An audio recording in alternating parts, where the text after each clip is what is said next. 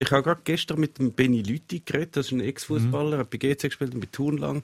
Und äh, dort ist es auch darum gegangen, nützt das etwas, wenn der Trainer die ganze Zeit so reinbrüllt. Er hat gesagt, das ist das Schlimmste. Das ist wirklich das Schlimmste. Und vor allem, er erreicht ja die, Mann, die Spieler, die er äh, ansprechen, die erreicht mhm. er meistens gar nicht, weil er meistens weit weg ist. Mhm. Und dann muss, er ist halt Außenverteidiger gewesen. Das heisst, er kommt immer als ja, erstes ja. ab über. Das ist, er, er, er, Aber da musst du dir mal anschauen. Ja, du musst dir mal anschauen, es gibt, ähm, zwei gute Videos von Tuchel beim mhm. Training und während des Spiels. Ich weiß nicht, ob du die letzte Botschaft gelesen hast in Chelsea. Der hat ja jetzt sehr viel Erfolg bei ja, ja. zwölf Spiele ungeschlagen und so weiter. Und das Interessante ist ja, der arbeitet ja mit Codes. Der schreit immer so Codes da rein. Mhm. Und, und, dann wissen die irgendwie, äh, irgendein Wort haben die sich ausgedacht, äh, C oder sowas, ja. Und dann weiß der Werner, er muss rechts laufen und darf nicht nach links. Und der brüllt das da rein in einer Art und Weise, aber der hat einen genauen Adressaten. Ja. Ne? Das ist genau der weiß, wenn der zieh, dann weiß der ja. Werner rechts, du bleibst rechts, du rennst rechts, du rennst, du rennst jetzt los. Ne? Das ist schon mal, das ist klar. Aber wenn jemand draußen einfach nur rumschreit und rumtobt, das, das ist völlig. Äh, aber ja, mit ja, so Sachen ist noch gut. Und wie aufnahmefähig Spieler auch noch in der 70. Minute, wenn du Gold zugeschreit bekommst, die zu überlegen, was, oh fuck, was? Nein, aber das geht dann schon. Das ist wie Konditionierung, oder? Das hast du genau. so viel Mal gehört. Wenn du das hörst, dann gehst du gar nicht rechts. Ich glaube, das funktioniert schon. Also das ist aber eine andere, ja, ist so wie das ist aber eine andere Spielergeneration. Das hättest du mit dem Basler nie machen können. Nein, natürlich nicht. Nein, natürlich nicht. Du hättest, wäre schön gesagt, du hast einen Vogel, ne? Ja. oder so, ne? Gut, der wäre auch nicht gegangen, wenn es kalt Genau. Lauf mal rechts über, wäre auch nicht gegangen. Und was? Jetzt einfach mit so einer Kippe vorne Alles, was mit Laufen funkt, ja. Das, das dort, wo der Aschenbecher steht, dort ist der Mario Basler hingegangen. Ja, genau. Ich würde sagen, wir dürfen nicht äh, uns das ganze Pulver schon verschießen. Aha, ja. Ach so, wir sind, ich dachte, wir wären schon mittendrin. Legen wir los.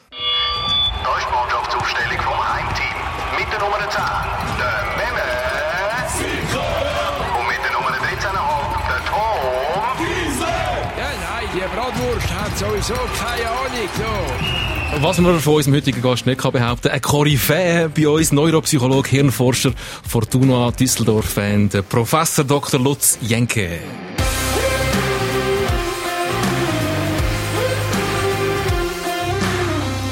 So wissenschaftlich hochdekorierten Besuch haben wir noch nie gehabt in diesem Studio.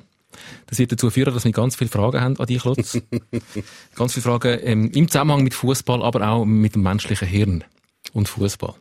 Äh, wie erklärst du mir, dass du als rationaler Wissenschaftler äh, so etwas wie irrationaler Fußballfan bist?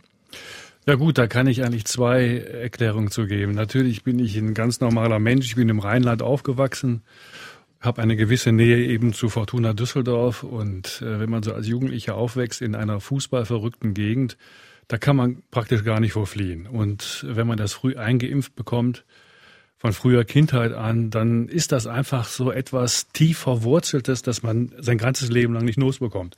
Und ich bin ja als Wissenschaftler viel in der Welt rumgekommen und habe auch viele Jobs auf der Welt gehabt. Und ich habe mich immer wieder entdeckt, dass ich dann, wenn Fußball äh, Bundesliga war, dass ich dann nämlich eingeschaltet habe und Radio gehört habe, um die Spiele zu betrachten. Also das ist ein klassisches Beispiel dafür, wie man nicht davon loskommt.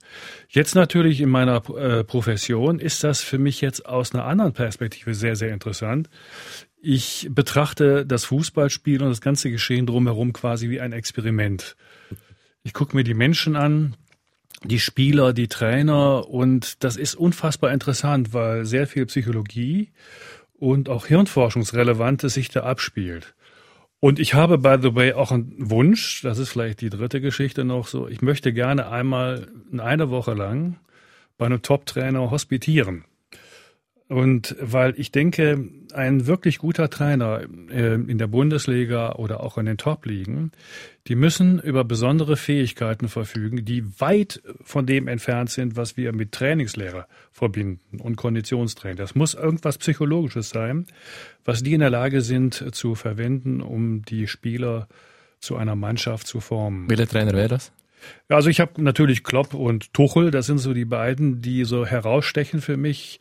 Ich habe mich da auch schon so ein bisschen erkundigt und ich habe auch gesehen und gelesen. Ich kann das ja nicht äh, bestätigen, aber das, was ich gelesen habe, sie müssen besonders sein in ihrer Art und Weise der Menschenführung. Vielleicht der Flick auch ein bisschen, Aber der ist ja jetzt zum ersten Mal in die Öffentlichkeit getreten. Der ist ja lange Zeit mehr oder weniger so im Hintergrund gewesen. Und wenn man so die ganzen Berichte in den Zeitungen liest und dem auch glaubt, dann muss er auch schon lange sehr, sehr guten Einfluss gehabt haben auf die Nationalmannschaft. Aber es muss irgendetwas ganz Besonderes vorhanden sein, dass diese Trainersau erfolgreich macht. Ich muss dazu sagen, ich bin vor meiner akademischen Karriere äh, Sportpsychologe gewesen. Ich habe äh, im Eishockey gearbeitet, im Profisport äh, bei der DEG, der Düsseldorfer Eis Eishockeygemeinschaft, und habe da in diesen anderthalb Jahren, wo ich dort gearbeitet habe, äh, schon einen Einblick bekommen in so ein Profigeschehen. Und äh, das, was da im Eishockey passiert, äh, passiert im Großen natürlich bei den großen Clubs. Und diese Dynamik innerhalb der Mannschaft ist ja faszinierend. Das ist ja Psychologie pur, die sich da abspielt. Und das in den Griff zu bekommen, ist unfassbar schwer ganz viele Themen schon angetönt, wo wir alle noch werden abschaffen in dieser Stunde. Ich weiss von dir, du bist Trainer-Fan, also du findest den Trainer eine interessante Figur, der am Spielfeldrand. Ähm, wir wollen natürlich auch ins, ins Hirn von einem Fußballer hineinschauen. Äh, auch da hat, glaube der Meme relativ viele Fragen, was passiert in so einem Kopf während einem Spiel. Weil Zeit zum Denken hat ein Fußballer oft ja nicht. Das passiert ja irgendwie auf einer anderen Ebene von Intelligenz. Ähm, deutscher Nationaltrainer, gerade aktuell, müssen wir natürlich auch besprechen, Jogi Löw, der jetzt doch noch sich entschieden hat, doch jetzt nach 325 Jahren Bundestrainer einmal noch etwas anderes zu machen und über anderen Platz zu machen. Da ist ganz viel drin. Ähm, Du hast kurz deine Herkunft angesprochen. Ich habe auf Google Maps schnell geschaut. Wuppertal, da bist du geboren. Düsseldorf, äh, nachher auch deine wissenschaftliche Karriere gestartet. Wenn man, wenn man den Flecken Erde anschaut, ist das ja, natürlich weiss ich, der Pott und dort ist viel Fußball. Man weiß von Dortmund, man weiß vom Revierderby mit Schalke und Gelsenkirchen. Aber wenn man mal die Karten anschaut, dort ist Düsseldorf, dort ist Essen, dort ist Bochum, dort ist Wattenscheid, Mönchengladbach, Leverkusen und, und, und. Das ist eine unglaublich Dichte, eine unglaubliche Dichte von Fußball. Was macht das mit einem Fußballfan oder mit einer, mit einer Fußballbegeisterten Bevölkerung, wenn alles so nah ist? Ja, das ist auch wieder eine sehr interessante Geschichte. Äh, wenn man so bedenkt, dass Mönchengladbach und Düsseldorf, die sind knapp 20, 25 Kilometer auseinander. Oder Köln und Düsseldorf bekanntlich eben eine Fankultur, die sich nicht mag. Das sind 50 Kilometer auseinander. Da muss man sich fragen, wie kann das passieren, dass jemand, der so nah beieinander ist, so massive, ja, Identifikation mit einem Verein entwickelt, sodass man den anderen Verein, der quasi vor der Haustür ist, quasi hasst. Das ist im Schalke äh, Dortmund ja eigentlich auch grotesk. Aber das ist Psychologie. Ne? Das ist ein klassisches Phänomen, das wir aus der Psychologie, aber aus der Verhaltensbiologie kennen dass äh, eben der Mensch als biologisches Wesen eine starke Tendenz hat, sich Gruppen zuzuordnen. Und wenn er einer Gruppe sich zugeordnet hat, dann inhaliert er gewissermaßen die Insignien, also die, die Signale und die Werte dieser Gruppe massiv und verteidigt sie nach außen. Und ähm, das sieht man im Fußball meines Erachtens par excellence. Und was auch ganz interessant ist, gerade beim Fußball sieht man, wie sich diese Gruppenzuordnung ganz schnell ändern können. Ich habe das mal verfolgt, da das war seinerzeit noch, als die Schweiz gegen die Türkei äh, Barrage gespielt hat. Mhm. Möglicherweise erinnern Sie sich noch. Wir erinnern uns alle noch sehr, sehr gut. Ja. Dieses, diese furchtbaren äh, Szenen, die sich da auch in der Türkei abgespielt haben, äh, wie unfair dann die Schweizer Spieler behandelt worden sind. Aber das Interessante war ja, dass in diesem Moment, ich würde mal sagen, alle Schweizer Fußballfans auf der Seite der Schweizer Nationalspieler waren. Ja. Eine Woche vorher hatte, glaube ich, Zürich gegen Basel gespielt. Da war die ganze Geschichte komplett anders. Ne? Da sind die Basler durch Zürich marschiert und äh, waren nicht so besonders freundlich den Zürichern gegenüber. Aber das ist wieder ein klassisches psychologisches und verhaltensbiologisches Phänomen, wie schnell wir in der Lage sind, als Fans uns anderen Gruppen zuzuordnen. Wir können auf der einen Seite unfassbar aggressiv gegenüber einem anderen Fan sein, der aus einem, der Fan eines Vereins ist, 30 Kilometer entfernt. Aber eine Woche später verbrüdern wir uns mit ihm, weil wir gemeinsam gewissermaßen gegen jemand anderen spielen. Und das ist ja eigentlich eine groteske Geschichte, wenn man sich das mal logisch überlegt. Und lassen Sie mich nur einen Punkt sagen, der ist auch noch spannend ich meine, wenn man wirklich Fan ist und sich seinen Lieblingsverein so betrachtet und äh, in der Bundesliga ist und in der zweiten Bundesliga ist das ja gang und gäbe, jedes Jahr haben sie die Hälfte der Mannschaft ausgewechselt. Mhm. So nach zwei bis drei Jahren haben sie in ihrer Mannschaft Spieler, die kennen sie gar nicht. Das heißt, sie kommen gar nicht aus ihrer Gegend gewissermaßen. Also die lokale Verbundenheit ist gar nicht mehr so vorhanden. Und trotzdem engagieren sich die Fans für eine Mannschaft, wo die Hälfte der Spieler vielleicht noch voriges Jahr in ganz anderen Vereinen gespielt haben, die möglicherweise auch noch gewissermaßen Vereinen angehörten, die man gar nicht ja gar nicht mochte. Und das ist wiederum so ein spannendes Phänomen, das eigentlich darauf hindeutet, wie unvernünftig wir eigentlich sind, wie stark wir emotional getrieben werden und das kommt im Fußball ähm, par excellence gewissermaßen. Schwächt sich da ab? Meme, du beobachtest ja die Fußballszene, äh, und zwar weltweit schon seit vielen, vielen Jahren. 100, ja, Hast du das Gefühl, die, die Bindung, genau darum, weil, was jetzt der Lutz ja geschildert hat, es ist nicht mehr der, Junge aus dem Quartier, der im, im Verein groß wird und, also die, die Totti-Geschichte bei AS Roma, wo das Leben lang bei einem Verein äh, bleibt, das gibt's ja fast nicht mehr. Ähm, nicht mehr. Verändert sich halt Beziehung Fans, äh. Ja, aber es hat sich eben gleichzeitig fast intensiviert. Also es, es, hat sich auch geändert bei den Fans. Früher hat man die, die Spieler gehabt, die man kennt haben, die lange D gespielt haben und die haben äh, Fangesang gehabt, wo man für sie gespielt, wo man für sie gesungen hat. Man, hat, man ist an diesen Spielern gehangen und eben ganz früher ist es noch so gewesen, dass die Spieler ja wirklich noch aus dieser Region gekommen ist. Magdeburg hat ja den Europacup gewonnen mit nur Spielern aus dieser Region. Das ist damals noch gang und gäbe gewesen. Jetzt hat es sich halt total durchmischt und die Fans haben dann auf das so reagiert, dass sie halt nicht mehr Spieler unterstützen, sondern der Club eigentlich wie als Hülle gesehen und die Farbe, und dafür ist aber die Bindung eigentlich fast, weil auch die Ultrabewegung natürlich aufgekommen ist, die ist fast stärker geworden als vorher. Vorher hat man einfach Leute unterstützt, die man vielleicht lässig gefunden hat, die aus, dem, aus der Region kommen und jetzt ist es abstrakter geworden, aber fast intensiver. Also ich glaube, die Fan, man fährt heute ja mit einer anderen Leidenschaft und Lautstärke, als man das noch in den 70er oder 80er Jahren gemacht hat, was eigentlich absurd ist. Und weniger verbunden mit Spielern, sondern mehr verbunden mit einem Verein, wo man ja dann, also das, was man jetzt zu Basel gerade sieht, mit diesen Fanprotest, mhm. mit, mit dem, mit dem Auflehnen gegen die aktuelle Führung von dem FC Basel, das immer immer gehört, der FC Basel, der gehört uns. Ja. Obwohl das natürlich nicht stimmt. Rein äh, finanziell stimmt das nicht. Der FC Basel gehört dem, der das Geld drin hat, der, der die Aktienmehrheit mhm. hat. Aber so das Gefühl von, der, Verein, der, der gehört dem Volk. Mhm. Das ist auch das, was man wahrscheinlich im Ruhrpott sehr fest, äh, sehr fest beobachtet. Ja, das ist ja, der Ruhrpott ist da schon speziell. Also wir haben ja eben schon die ganzen Vereine dort aufgezählt. Und nach meiner Sicht der Dinge ist das so, dass in den schweren wirtschaftlichen und politischen Zeiten vor dem Zweiten Weltkrieg, nach dem Zweiten Weltkrieg, wo alles zerstört war, der Aufbau stattfand, da war der Fußball ein ganz wichtiges Identifikationsobjekt gewissermaßen für den einfachen Mann und für die einfache Frau. Das muss man sich mal vorstellen. Das waren Leute, die haben unter Tage gearbeitet und hatten keine Fernseher gehabt und so weiter. Ich übertreibe das jetzt vielleicht so ein bisschen und erschüttere das mal klischeehaft. Aber das war einfach ein ganz, ganz wichtiger Aspekt. Und es gibt ja auch Spieler, die typische äh, Ikonen des Ruhrgebietes sind. Ich denke da an Ente Lippens beispielsweise. Mhm. Und äh, wenn Sie mal so, wenn ihr mal bei YouTube mal so googelt und euch mal so anschaut, die, seine Interviews mal betrachtet, das ist so ein ganz klassischer Fall eines Fußballers, der wollte eigentlich nie wirklich weg aus Essen. Und da hat er mal gesagt, warum soll ich hier weggehen aus Essen, wenn ich da in der Innenstadt durch die Straßen laufe, dann grüßen mich die Leute und so weiter, die finden mich toll. Der war Holländer, by the way, ne? also kein geborener Ruhrpottler. Aber die, diese, diese Nähe zu den Menschen, das ist etwas ganz, ganz Wichtiges gewesen im, Ruhr, im Ruhrgebiet. Ähm, das ist sicherlich in anderen Gegenden in Deutschland genauso gewesen, aber im Ruhrgebiet ganz besonders, weil eben diese besondere Sozialstruktur dort gewesen ist. Ne? Hat es auch überall natürlich so angefangen. Also viel von den Clubs, die früher groß sind, wo Fußball ein bisschen, ein bisschen gewachsen ist und so, sind ja aus Arbeiterstädten und Arbeiterregionen. Ruhrpott ist stark in England, all die Städte wie Liverpool und so. Saint-Etienne ist das eine Arbeiterstadt, ich weiß, ich weiß es gar nicht. Keine Aber so viel von diesen Städten sind eigentlich früher starke Arbeiterstädte und dort ist der Fußball halt am grössten und am beliebtesten gewesen, volle Stadien und eben auch die, die Nähe von diesen Spielen. Wir haben mal ein, von zwölf Jahren so, so ein Sonderheft gemacht äh, zum Thema Fankultur und dort haben wir auch aus der Schalke-Zeit, aus der früher gelesen, was die alles gemacht haben. Weißt, dann hat es ja geheißen, du kommst zuerst spielen, nachher musst du aber noch ins Vereinsheim gehen, mit all diesen Fans singen. Mhm. Hat auch, also alles dazugehört ja. zum Tagesablauf. Das könntest du jetzt, wir sind ja so weit entfernt von denen, die da auf dem Platz rennen, die Fans, das eigentlich macht es überhaupt keinen Sinn. Die also man wünschte sich den alten Letzigrund zurück mit der Flachpassbar, genau. wo äh, Spieler von der Heim, genauso wie von der Gegnermannschaft nach dem Spiel aus der Kabine raus durch die Flachbar passbar müssen und dann dort mit einem Fan noch ein Bier trinken. Wenn du vorher sagst, der einfache Mann, das bist ja du nicht. Kann man glaube sagen, du bist einer der führenden Hirnforscher der Welt, du bist ähm, Akademiker.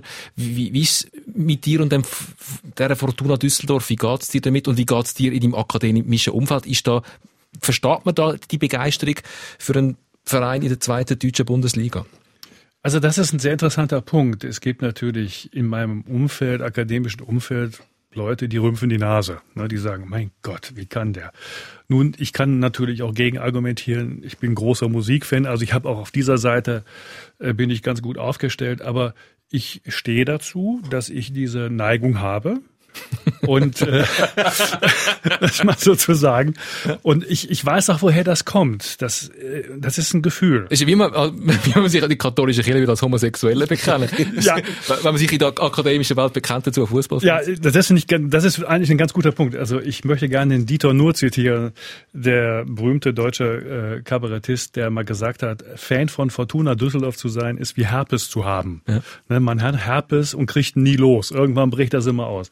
Und, und das ist etwas, das kriegt man, wenn man so aufgewachsen ist und eine solche Nähe hatte zum Fußball. Man kriegt es einfach nicht los.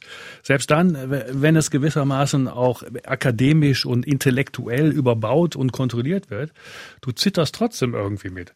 Und ich muss euch sagen, wenn man mal in einem Stadion gewesen ist, ich habe mir oft auch da die Zeit genommen, mal nach Düsseldorf zu fahren oder nach Leverkusen und vor allen Dingen Düsseldorf, wenn sie dann Spiel erleben mit 50.000 Zuschauern, puh, muss ich sagen, das ist schon eine spezielle Erfahrung. Ich habe in meinem Kollegenkreis auch eben Fußballfans. Einer meiner besten Freunde, der ist Professor für Neurologie in Frankfurt. Das ist ein Frankfurter Fan natürlich. Und ab und zu laden wir uns dann so gegenseitig ein. Auch das ist sehr bemerkenswert, wenn sie da in Frankfurt sind. Gerade jetzt im Moment, wo die ja so unfassbar gut sind. Das ist eine tolle Stimmung, eine nette Atmosphäre und das sind so Gemeinschaftserlebnisse, die ich jetzt mal wieder verhaltensbiologisch er, äh, erklären kann die greifen das Innerste unseres Gefühlslebens an. Ähm, man geht in einer Masse auf, ohne dass man jetzt das Gefühl hat, völlig, sagen wir mal, äh, seinen Verstand zu verlieren, aber man merkt, dass eine große Menge von Menschen mit einem synchronisiert ein Gefühl erleben. Mhm.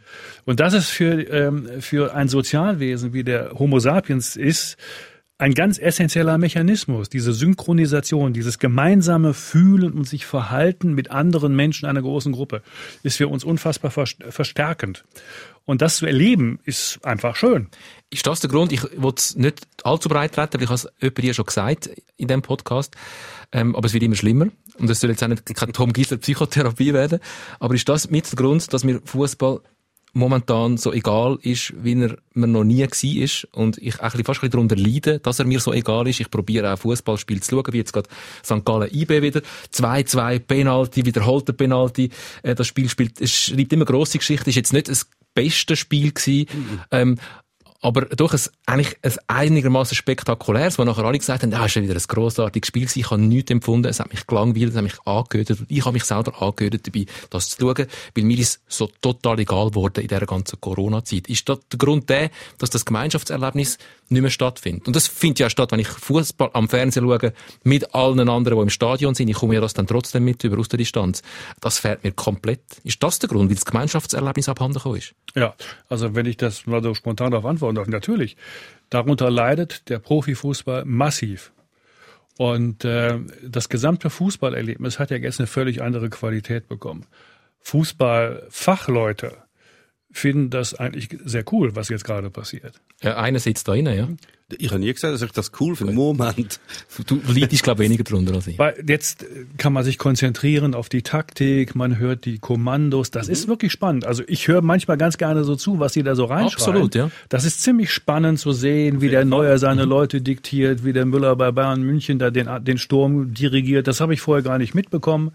Das ist von der Perspektive auch sehr interessant. Aber für einen Fan ist das eigentlich der komplette Verlust. Ich habe ja eben erzählt, ich beschäftige mich ja auch sehr viel mit Musik und die Auswirkungen der Musik auf das Gehirn. Das ist so ein bisschen so, als wenn Sie jetzt ähm, eine ähm, Dinge, die Performance eines Opernsängers äh, vergleichen, wenn er alleine singt. Meinetwegen bei uns da im Labor, wir haben ja oft Musiker bei uns gehabt, die dann gesungen und gespielt haben und vergleichen das mal mit einer Performance in der Zürcher Oper. Das ist eine komplett andere Qualität. Auch für die, jetzt kommt der interessante Punkt, auch für die performierenden Musiker ist das anders. Und das heißt, sie merken diese Schwingung mit dem Auditorium und davon leben sie, dieses Hin und Her. Das ist wieder Synchronisation zwischen dem, der performiert und nicht performiert.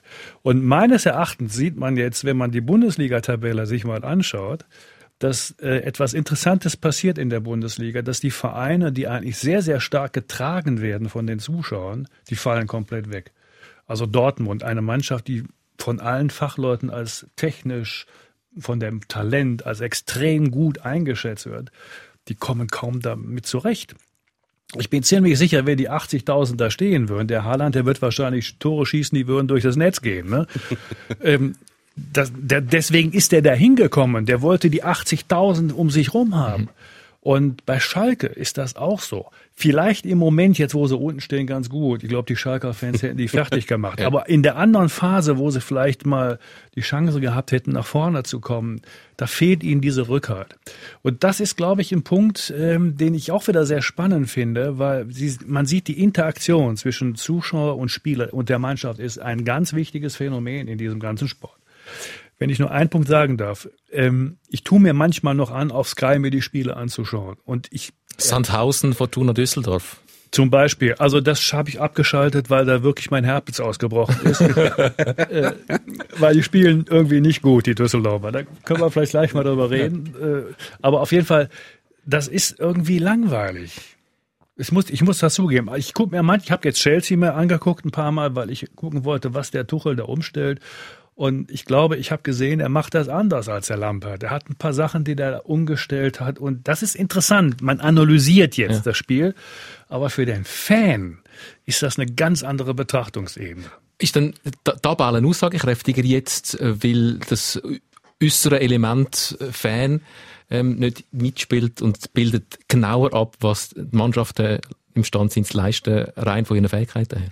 Ich glaube es nicht. Ich weiß nicht, ob es wirklich so einen ganz großen Einfluss hat, weil es hast ja immer so, in dieser Mannschaft hat verschiedene Charaktere. Und die eine, für die ist das extrem förderlich, wenn sie von, einer, von, von vielen Fans unterstützt werden, sie ist laut und sie werden geführpeitscht und spielen dann noch besser. Dann gibt es aber andere, die sind vielleicht dann eher ein bisschen gehemmt und getraut sich dann nicht von 20 Meter schiessen, weil sie finden, oh nein, wenn ich jetzt daneben schieße, dann buhen alle, ich gebe lieber mal noch einen Pass, der völlig unnötig gewesen wäre. Und ich glaube, das, ja, ich glaube, es gleicht sich so ein bisschen aus über die Mannschaft, weil alle haben die verschiedenen Charaktere. Schlussendlich wird wahrscheinlich genau die gleiche Mannschaft Meister und Zweiter und Dritter, wie wenn man mit Zuschauern gespielt hätte. Vielleicht, die Spiele laufen definitiv anders. Also sie laufen sehr, eigentlich, du würdest jetzt sagen langweilig, aber es hat ein bisschen wenig Pfupf drin halt. Also es gibt nicht, du, du siehst wenig theatralische Sachen, was man sonst viel sieht, weil eben gerade jemand will, die genau die Emotionen provozieren von, von, den, von den Zuschauern. Es hat viel weniger, ich finde viel weniger Reklamationen, nur auf so ganz so bei komischen Schiedsrichterentscheidungen gegeneinander oder Reaktionen auf vergebene Torchancen. Da, wenn einer verschossen hat, dann kommen die anderen und sagen, ja ist gut, weiter. Und sonst hätte es da ein riesen Primborium gegeben. Das gibt's weniger. Ich glaube, sie laufen ein bisschen gesitteter ab, das Spiel. Ich Aber find, sie kommen nicht anders. Ich, ich kann das durchaus so betrachten. Ich kann so ein Spiel durchaus aus dem Blickwinkel Blickwinkel betrachte und finde es auch spannend, auch, dass ich die Zuruf, Zurufe höre, die Kommunikation untereinander, ähm, festgestellt habe, wie wir es auch schon besprochen haben, dass jeder Zuruf immer muss dreimal passieren, mhm. oder mindestens zweimal. Mitte, Mitte, Mitte. Mitte, Mitte, Mitte, führen, führen, führen, ja. drauf, drauf, drauf. Ähm, einmal lange offensichtlich nicht, auch interessant. Ähm, aber mir kommt der Fußball abhanden. Dir nicht. Nein. Definitiv und du hast auch nicht das Gefühl, dass, wenn wieder alles normal möglich ist, dass sich etwas verändert hat dann nachher. Die Menschen kommen zurück in die Stadien, man hat die Begeisterung immer noch und es geht weiter wie vorher. Vielleicht gibt es schon ein paar, die finden, okay, jetzt bin ich eineinhalb Jahre oder so nicht mehr im Stadion gewesen, ich habe gar nicht vermisst und du hast wie ein neues Hobby gesucht, fängst irgendwie an, Modellflüger am Wochenende oder was auch immer, irgendetwas und dann vermisst du das gar nicht mehr. Aber man hat es jetzt zum Beispiel gesehen bei diesen äh, Protestaktionen in Basel, das ist so wie, ich, klar, sie wollen, äh, sie wollen protestieren gegen die Vorgänge in dem Verein, aber es ist auch gleichzeitig mal wieder, hey, endlich kann man mal wieder weißt, so ein bisschen zusammenkommen und ein bisschen etwas singen und so. Ich glaube, das Bedürfnis ist so groß, dass äh, die werden wieder zurückkommen und es wird gleich oder sehr ähnlich zumindest weitergehen. Es gibt sicher ein paar, die man verloren hat jetzt auf dem Weg. Und es ist halt schwierig zum neu gewinnen, weil jetzt ist gerade Fußball nicht so, dass ein kleiner Bub das schaut und sagt, was, das soll ich schauen? Ein leeres Stadion, wo Leute Bälle umeinander schieben. Ja. Ich würde das gerne noch ein bisschen ergänzen. Ich gehe mal wieder zurück in meine Zeit als Sportpsychologe als ich bei der DEG gearbeitet habe. Und äh, du hast ja da erzählt, dass manche Spieler existieren da, die möglicherweise davon profitieren und mhm. andere leiden unter der Zuschauergeschichte. Das war damals bei der DEG genau das Thema. Die DEG ist ja in Deutschland ein spezieller Eishockey-Club, die ist immer ausverkauft, immer 11.000, 12.000 Zuschauer, du kriegst keine Karten. Und die hatten damals die teuerste Mannschaft der Bundes, der Eishockey-Bundesliga. Und dann klappte das nach fünf, sechs Spielen nicht. Die haben alle Spiele verloren und dann brach bei vielen Spielern alles zusammen. Die hatten auf einmal Angst, aufs Eis zu gehen. Eben, ja. Und da war die ganze Geschichte, ist dann umgedreht. Ne? Der, der, die Fanunterstützung wurde zur Gefahr. Und unsere Aufgabe mit dem damaligen Trainer war es als erstes, erstmal die Angst vor den Zuschauern abzubauen. Und, aber als die Angst wieder weg war, dann trugen die Zuschauer, die Spieler nach vorne. Und mein, meine These ist, dass spezielle Trainer und Clubs wie Liverpool, wie Dortmund, die brauchen das. Die brauchen das Tragen gewissermaßen der Zuschauer, damit die Spieler auch das Letzte aus sich rausholen. Man muss bedenken, dass zum Beispiel in Liverpool der Klopp ja auch einen speziellen Fußball spielt. Mhm. Das ist dieses extreme Vorpressing und unheimlich schnell und immer in Bewegung sein und so weiter. Das ist körperlich unfassbar anstrengend. Die müssen gewissermaßen äh, nach zehn Minuten schon anfangen, ihren inneren Schweinehund zu überwinden, um das überhaupt durchzustehen. Und die haben das jetzt zwei Saisons gemacht. Alle, der hat ja kaum die Spiele ausgewechselt, bis auf ein paar Figuren zwei Saisons volle Kanne gemacht, getrieben von den Zuschauern, die wirklich sehr, sehr speziell sind. Mhm. Und jetzt ist kein Mensch mehr im Stadion. Und dann steht der Klopp da und sagt, pressen, nach zehn Minuten laufen, nochmal.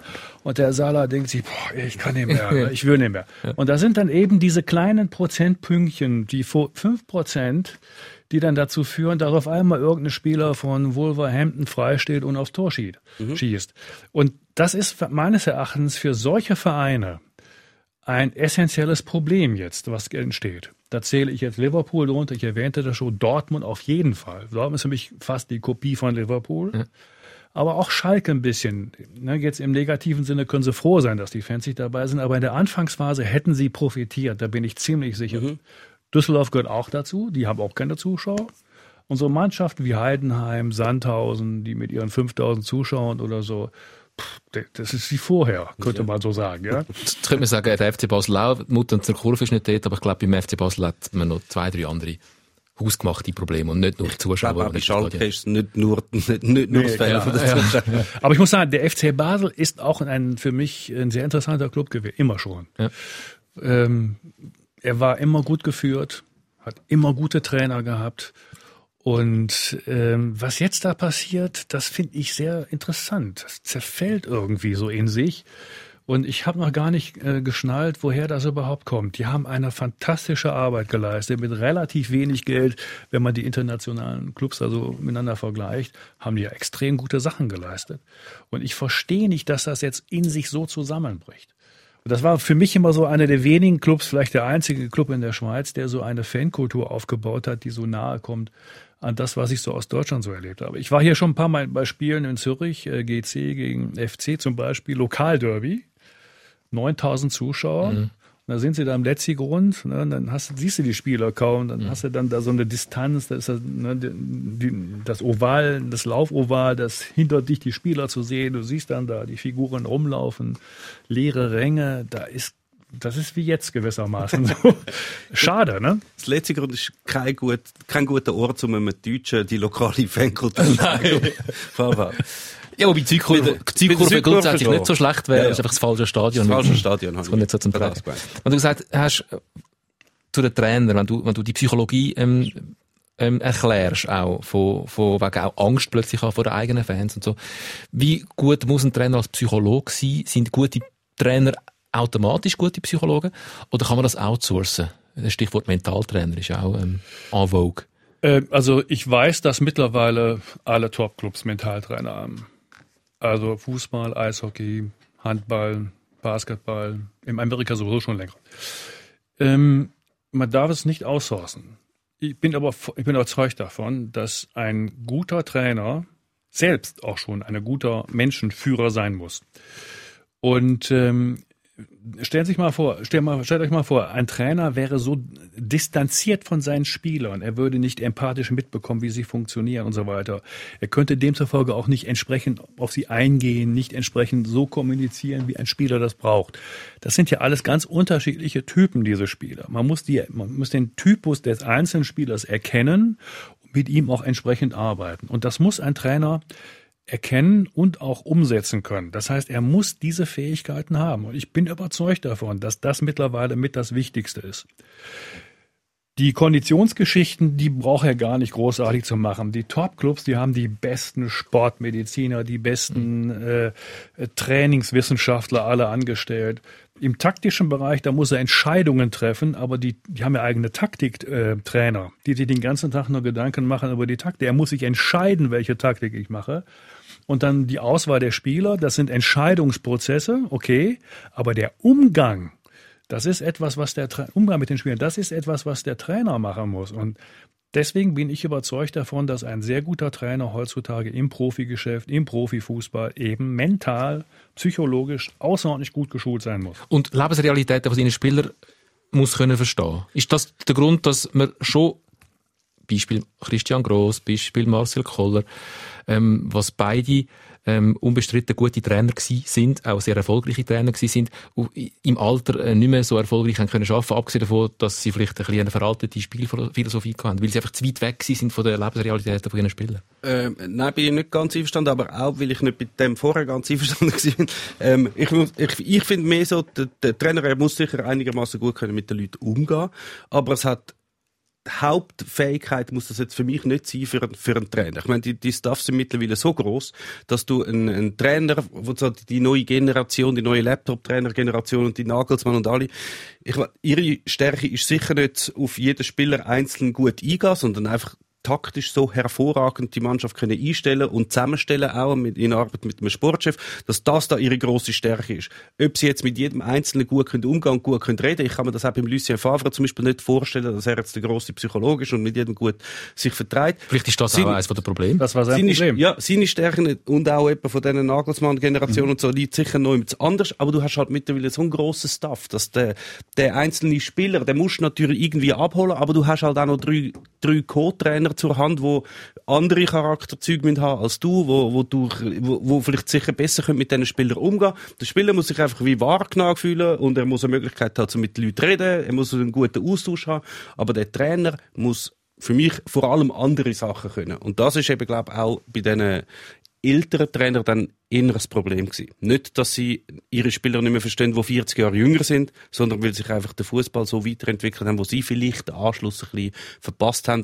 Auch wie die jüngeren Spieler mittlerweile Trainer wahrgenommen haben. Dass die nicht mehr den Christian Gross von 1998 kennen, dass du nicht mehr kannst anstehen und irgendein ein Lied abspielen und dann gehen alle wie Braveheart aufs Feld und können das. Das gibt's einfach nicht mehr. Ich glaube, du tust mir ähm, Nagelsmann ein bisschen unrecht. Ich glaube, das ist sehr ein guter Psychologe, der relativ einen guten Zugang hat zu seinen Spielern. Mir kommt jetzt da, wenn wir über Trainer reden, ähm, und zwar unabhängig vom Alter, nämlich auch den Christian Streich in Sinn bei Freiburg, wo er seit vielen Jahren einen unglaublich erfolgreichen Job macht für die finanziellen mhm. Möglichkeiten, die du hast, wo sich, glaube auch ein guter Psychologe ist. Ähm, es gibt durchaus ähm, viele Beispiele, wo das da bin ich jetzt Team Jenke. Also ich sage ich, weißt, ich sag nicht, dass ein Trainer kein guter ja, Psychologe ja. darf sein. Ja, ja. Es ist natürlich ein Vorteil, wenn du das bist. Und je kleiner oder spezieller der Club ist, desto wichtiger ist das natürlich. Ich meine, das, was der Streich macht im Freiburg, ist hervorragend. Aber würdest du jetzt einen Streich bei Bayern anstellen? Ja, es geht schon noch darum, dass die richtige Person auch am richtigen Ort ist. Natürlich, ein Streich funktioniert nicht überall. Genau wie ein Urs Fischer bei Union Berlin unglaublich gut funktioniert. Wahrscheinlich äh, bei Bayern München einer weniger oder bei Borussia Dortmund. Also, man muss vielleicht den Begriff Psychologe so ein bisschen entschärfen. Also, vielleicht denken viele Leute, das müssen Psychotherapeuten sein. Ich weiß ja damals, als ich da bei der DEG war, da gab es ja noch keine Sportpsychologen, da war ich der erste Eishockeysport.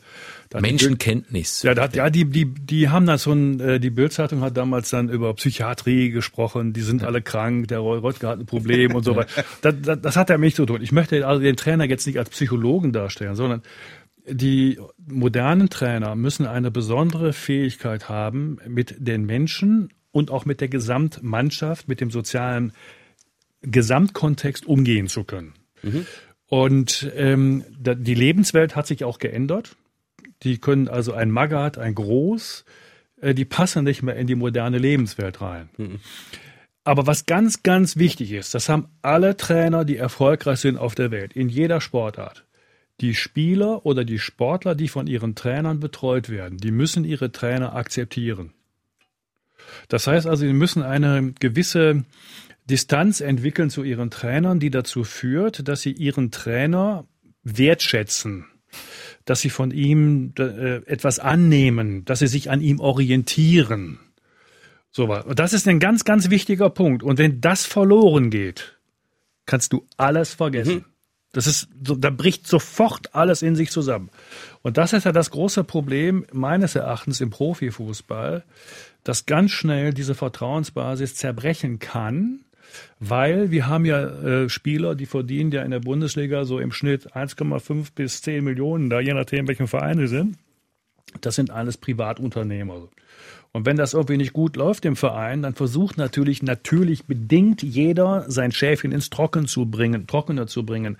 Und dann werden Koalitionen gebildet und der Schuldige ist immer irgendwann der Trainer und nicht ich selbst. Was in Schalke passiert ist, ist ja eigentlich eine Katastrophe. Ne? Mustafi, mhm. Mosert gegen Groß und drei Spiele später machte den größten Bock aller Zeiten. Ne? Er hat den Fehler gemacht und nicht der Groß. Und, und das sind so Geschichten, aber Sie sehen, man, man sieht daran, wie, das, wie wichtig diese Beziehung ist. Und man erkennt immer sehr schön, dass so Trainer wie Tuchel und Klopp, irgendwie kriegen die das immer hin.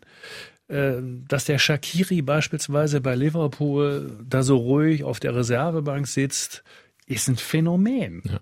Das ist der beste Schweizer Spieler, den, der, den wir Schweizer hier seit zehn Jahren haben. Der sitzt da auf der Reservebank freut sich, wenn er mal eingesetzt wird, will nicht wechseln, findet den Club super. Ich, das musst du erstmal hinkriegen als Trainer. Das ist ja eins der größten Probleme bei den Top-Clubs, diese teuren Spieler so bei Laune zu halten, mhm. dass du sie wie Schachfiguren einsetzen kannst. Und dazu musst du eine bestimmte Kommunikationsfähigkeit haben. Und die guten Trainer heute, Nagelsmann, Klopp, Tuchel etc. etc., wodurch zeichnen sie sich auch aus? Die können kommunizieren. Wenn die Interviews geben, diese Interviews sind alle klasse. Der Klopp ist bekannt geworden, damals, ich glaube, das war 2006, WM oder was, oder EM, als Kommentator im Fernsehen, der hat die Leute platt geredet. Damals mit unserem äh, Schiedsrichter zusammen, haben sie ein tolles Gespann gehabt und haben wunderbar die Spiele erklärt mhm. und so weiter. Und, und Meier, ja. Osmeier mit ja. Osmeier, genau. Ne? Und, und das war ein, das war klasse. Auch für den Zusch Zuschauer war das total gut. Und so erklären die auch den Spielern, was die zu machen haben. Die können perfekt kommunizieren. Das meine ich auch damit. Kommunikation ja. und persönliche Bindung. Und da sieht man beim Streich auch. Alle Spieler, die ich jetzt mal so gelesen habe, die bei Freiburg mal gespielt haben und irgendwo durch die Weltgeschichte verkauft worden sind, die loben alle den mhm. Ne, immer ehrlich gewesen und so weiter, offen mit ihm gesprochen habend und so weiter, konnte immer klar sagen, was er von ihm wollte und dergleichen. Und das ist ein ganz wichtiges Problem, das man in den Griff kriegen muss in diesem Profisport. Das ist ein Haifischbecken. Die Spieler sind Haifische, Egoisten.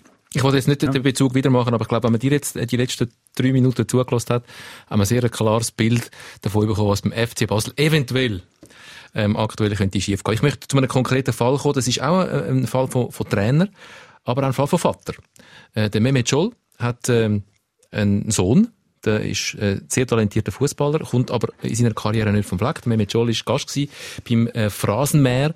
Das ist ein äh, Fußball-Podcast von unseren deutschen Kollegen von, von der Bildzeitung. Mhm. Ähm, ich wollte einfach ganz kurz reinlassen und nachher ähm, über so ein Phänomen, nämlich das Vater-Sohn-Phänomen im Fußball mit euch diskutieren. Ähm, wie sieht der Mehmet Scholl die Karriere von seinem Sohn? Ich rede mit meinem Sohn ganz, ganz offen und ich sage ihm auch ganz offen, du bist ein verhinderter Multimillionär. Mit den Fähigkeiten, wie du spielen kannst. Und was am Ende dabei rauskommt. Jetzt, jetzt ist er in Österreich in der zweiten Liga, SV Horn, mit den Fähigkeiten. Das mal äh, stand, ähm, er hat einen relativ äh, gut kritisiert in dem, seinen eigenen Sohn. Und äh, noch ein zweiter Ausschnitt, wo man so ein bisschen die Psychologie äh, auch sieht, die Vater-Sohn-Beziehung. Ich sag immer, sein bestes Jahr als Fußballer hat er gehabt in der U13 bei mir und das war unser schlechtestes Jahr als Vater-Sohn. War, war wirklich so, das, das geht nicht. Ich habe auch irgendwann aufgehört äh, zuzuschauen. Wie sprecht ihr da heute drüber? Also seid ihr da im regen Austausch oder sagt ihr dann irgendwann auch, komm, mach, nein, mach du dein genau. Ding und ich, ich mach mein Ding? Ja, ich habe gesagt, mach. Ich kann dir nicht helfen. Also ich meine, ich habe ihm das so erklärt, auch und das weiß er auch, dass ich WM kommentiere. 30 Millionen schauen zu und nehmen das an und das eigene Kind nicht. Das eigene Kind sucht einen eigenen Weg, der aber nicht dem Weg in diesem Geschäft entspricht man versteht beide. Man versteht den mit Joel, der seinem Sohn etwas mit auf den Weg geben will, weil er hat eine grosse Karriere gehabt. Und man versteht aber auch seinen Sohn, der irgendwie seinen eigenen Weg gehen will. Habe ich durchaus Verständnis. habe ich durchaus Verständnis. Wobei natürlich, es ist ja alles wie Spekulation. Wäre jetzt äh, die Karriere vom Scholl Junior völlig anders gelaufen, wenn er die, auf die Ratschläge von seinem Papi gehört hätte, oder wäre er dann trotzdem beim SV Horn gelandet? Es ist ja nicht nur immer, es kann in einer Karriere so viel passieren und die, er ist, hat da an der Schwelle zu, zu, zu der Bayern, erste Mannschaft hat er ja geklopft, er ist, glaube ich, unter dem Guardiola hat er, glaube ich, mal trainiert. Der Pep Guardiola hat ihm eine grosse Karriere vorausgesagt und ganz viel Talent, offensichtlich. Das kann durchaus sein, aber ganz viel, wo mit dem Scholl, mit dem Scholl Junior auf dieser Stufe gestanden sind, haben es auch nicht geschafft. Und die haben keinen berühmten Vater. Also es muss nicht der einzige und allein das gewesen sein. Das auf keinen Fall. Aber er hat ja vor allem, du hast jetzt da noch sehr ähm, harmlose Ausschnitte daraus aus dem Gespräch. Nein, er hat, äh, es hat nicht viel, viel Deftigeres gegeben. Doch, schon noch. Wo er so äh, analysiert hat, wie weit das denn sein Sohn jetzt ist. Und beim Talent 100% und beim körperlichen 60% und mental bei, bei 30. Bei 30 ja, ja. oder so. Also, und der Erziehung, im Kopf nicht bereit. in der fußballerischen Erziehung ist viel schief gelaufen. Das mhm. äh, schiebt er auch auf andere Trainer, dass er ein paar ganz, ganz schlimme Trainer gehabt hätte. Wäre er länger sein Trainer gewesen. Dann wäre jetzt Vater-Sohn-Beziehung endgültig in der Brüche. äh, wie hörst du das, wenn du das hörst? Also das ist... Ähm nahezu typisch für so Vater-Sohn oder Vater-Tochter-Verhältnisse im Leistungssport. Das ist so ein bisschen wie auch bei der Musik. Also die Top-Musiker fangen ja sehr früh an zu trainieren, trainieren sehr viel und die Top-Sportler auch. Und äh, wenn wir jetzt beim Fußball bleiben, die wirklich guten Fußballer haben sehr, sehr früh angefangen. Gerade heute ist das mehr eine geplante Berufskarriere wo äh, oft die Eltern dahinter stehen. Und da muss man schon sehr, sehr früh anfangen, um seine Persönlichkeit, seinen Körper und auch seine technischen Fähigkeiten so zu formen, dass man auch äh, gewissermaßen attraktiv ist für entsprechende Vereine. Und dazu muss man etwas machen. Und das ist nicht ohne. Also ich sage das mal so ganz einfach. Sie können heute nicht als Straßenkicker äh, hinterm Haus den Ball durch die Gegend kicken und dann glauben, sie spielen hinterher beim FC Freiburg. Das funktioniert auch bei Freiburg nicht. Das funktioniert nicht bei unseren Union äh, Berlin da. Das funktioniert auch bei Sandhausen nicht. Sie müssen sich komplett diesem Sport unterordnen. Mental, körperlich und so weiter. Und das erfordert eine bestimmte Einstellung. Wir haben die Einstellung gehabt bei Roger Federer, wir haben sie bei Boris Becker, bei Steffi Graf, die alle sehr, sehr früh angefangen haben, mit ihren Eltern teilweise, die sie getriezt haben. Ne? Sie haben sie dadurch gejagt und haben ihnen gewissermaßen geholfen, Selbstdisziplin zu entwickeln und eine bestimmte Einstellung zu erwerben. Und genau das muss eigentlich auch heute ein junger Fußballer, eine junge Fußballerin erwerben. Und ähm, Vater-Sohn-Verhältnisse sind insofern immer sehr schwierig, weil ab einem bestimmten Punkt kommt ja auch nochmal so die Liebe dazu, die Empathie. Und die kann schädlich sein. Ne? Man muss gewissermaßen auch Härte zeigen, um sie auf die Ernsthaftigkeit dieses ganzen Geschehens auch hinzuweisen. Und, und äh, jetzt Beispiel Steffi Graf, Roger Federer oder all die Beispiele, die du jetzt genannt hast, sind nicht Eltern schon äh, Übersportler gewesen, sondern die haben ihre Kinder zu Übersportler gemacht. Das ist ja ein, ein, ein grosser Unterschied jetzt zum Beispiel Mehmet Scholl. Ein riesiger Unterschied, würde ich jetzt mal sagen. Also ist einerseits hast du einen Vorteil, weil viele von denen haben zumindest mal ein gewisses Talent geerbt, das ist das eine. Aber andererseits bist du noch Mal wirst immer an dem gemessen, was, was dein Vater in dem Fall jetzt äh, erreicht hat. Und das ist bei den meisten Fällen halt einfach unerreichbar. Und dann musst du wahrscheinlich auch noch laufend gegen, gegen Vorwürfe wehren, wo sagen, ja, weißt du, bist jetzt nur da bei der Juniorenstufe aufgekommen, weil du halt der Junior Scholl, der Junior Beckenbauer oder was auch immer bist. Gegen das musst du dir immer auch noch stellen. Und irgendwann, kann mir gut, also ich, ich also ich ziehe eigentlich den Hut vor all denen, die das bis zum Schluss durchziehen. Wenn mir das die ganze Zeit so gegangen wäre, als Jugendliche hätte ich irgendwann gesagt, weißt du was, ich mache etwas völlig anderes, wo man mich nicht mit meinem Vater wird messen. Aber es wird halt auch wahrscheinlich von allen Seiten erwartet, hey, wenn der Vater schon so gut war, dann muss ja der auch irgendwie kommen. Und das Schwierige ist, glaube vor allem gerade in dem Fall, er hat noch im der, der Scholl Junior hat noch im Lukas gleichen, Scholl heißt er Ja, übrigens. Lukas Junior ist viel besser. Mhm. Äh, hat, äh, er hat einen Vornamen, einen ganz eigenen. Scholl. Ja. äh, er hat noch im gleichen Verein Karriere eigentlich machen, wie schon sein Vater war. Ja. Das ist also viel, gerade viel von diesen deutschen Junioren, ich weiß gar nicht, ob das weißt, Lutz, sind äh, von Junioren von berühmten Vätern, haben dann ja irgendwann sind in die Schweiz geflüchtet. Da, mhm. ja, da hat der Sohn vom Beckenbauer hat da gespielt beim FC Grenchen. Der Riedle Junior hat mal zuerst bei GC gespielt, nachher bei Klinsmann, ne? Bei, ja, der Klinsmann jetzt gerade bei St. Gallen, der Gaudino. bei Brühl St. Gallen, Gaudino IB. spielt jetzt ja da, ja. bei IB, der Sohn vom Sidan ist bei, äh, bei Lausanne gewesen. Der Enkel vom Greuf ist bei Lausanne gewesen. Das ist alles so möglichst weit weg, wo, wo du vielleicht nicht so dauernd mit dem, mit dem Papi verglichen wirst. Dann hast du zumindest eine kleine Chance, wobei ich muss sagen, die alle haben es auch.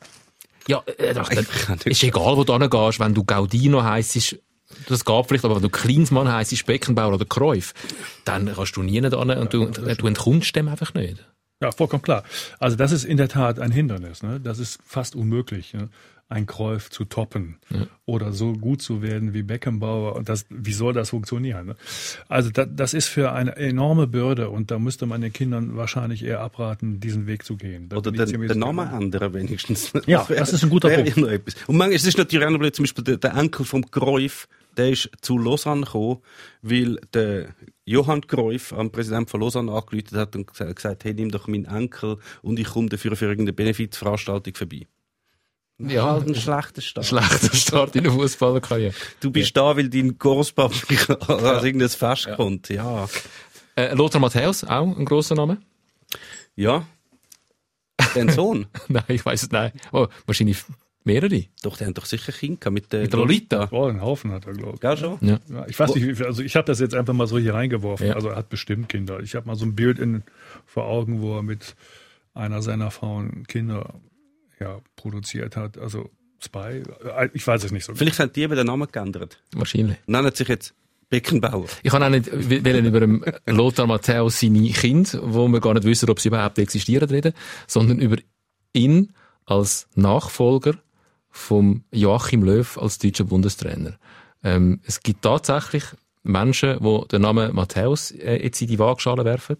Und es sind keine unbedeutenden. Das ist unter anderem der Friedhelm Funkel, äh, ehemaliger Trainer von Fortuna Düsseldorf, und der Ottmar Hitzfeld, der tatsächlich findet, Modern Matthäus, das wäre richtig. Ähm, man lacht ein bisschen, oder kann das tatsächlich funktionieren? Ja, ich muss ehrlich sagen, ich finde es eigentlich immer schade, dass über den Lothar Matthäus oft gelacht wird. Ich frage mich immer, warum. Ähm, gut, er hat ein interessantes Leben geführt, mehrere Frauen gehabt, ja, ja und? Ja, ja. Wer hat das nicht? Ja. Ich? Ja, gut. ja, ich auch nicht, weil ich bin schon seit 32 Jahren mit der gleichen Frau glücklich verheiratet.